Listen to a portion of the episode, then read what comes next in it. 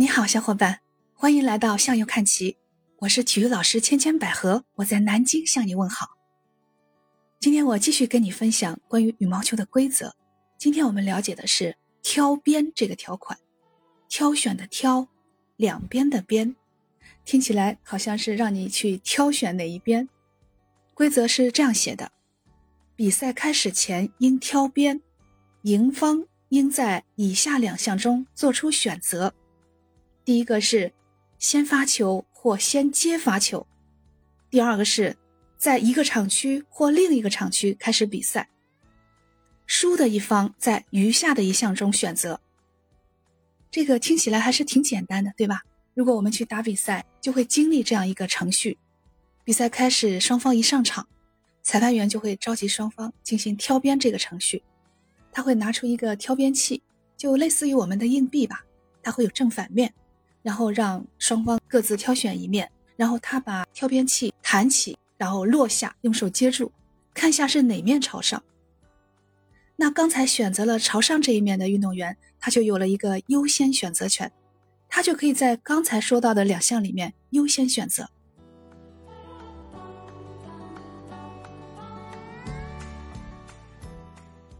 那我经常在一些业余的基层的比赛当中去操作这个程序的时候，会看到一个现象。我会问那个有优先选择权的运动员，问他你要先选什么呀？有的会说，那当然是选择先发球了。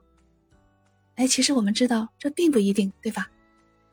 其实这里面因为有一个规则的变化，所以会带来我们策略上的变化。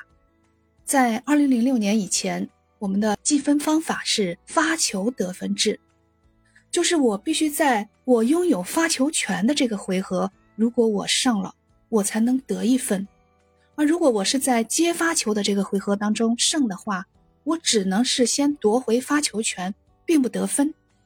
所以在那个计分方法的条件下，有了优先选择权的一方，一般都会先选择要发球。但现在在零六年以后的积分方法变成了每球得分制，就是不管你是发球还是接发球，只要你胜了这个回合，你就会得一分，并且会拥有发球权。所以，是不是先发球已经变得不那么重要了？那其实我们的关注点可能会更多的放到对场区的选择上。那我们上场以后，可以去环视一下四周，感觉一下场区的光线。风向，还有场馆的背景颜色等等，观察一下灯光或者是外面的阳光是否刺眼，风向是逆风还是顺风，以及背景的颜色是深色还是浅色，因为它有可能会妨碍你对来球的判断。总之，你去选择一个不管是客观环境还是你的心理感觉上让你更舒服一些的场区。但也有人会说，场区反正待会儿就要交换的。因为双方会公平的使用到两边的场地，好像也不是那么重要。那说起来也对，但是一般来说，如果我们可以在比赛的开始争取一个好的开端，从士气上可以胜过对方，这样有助于我们后面的技术水平的发挥。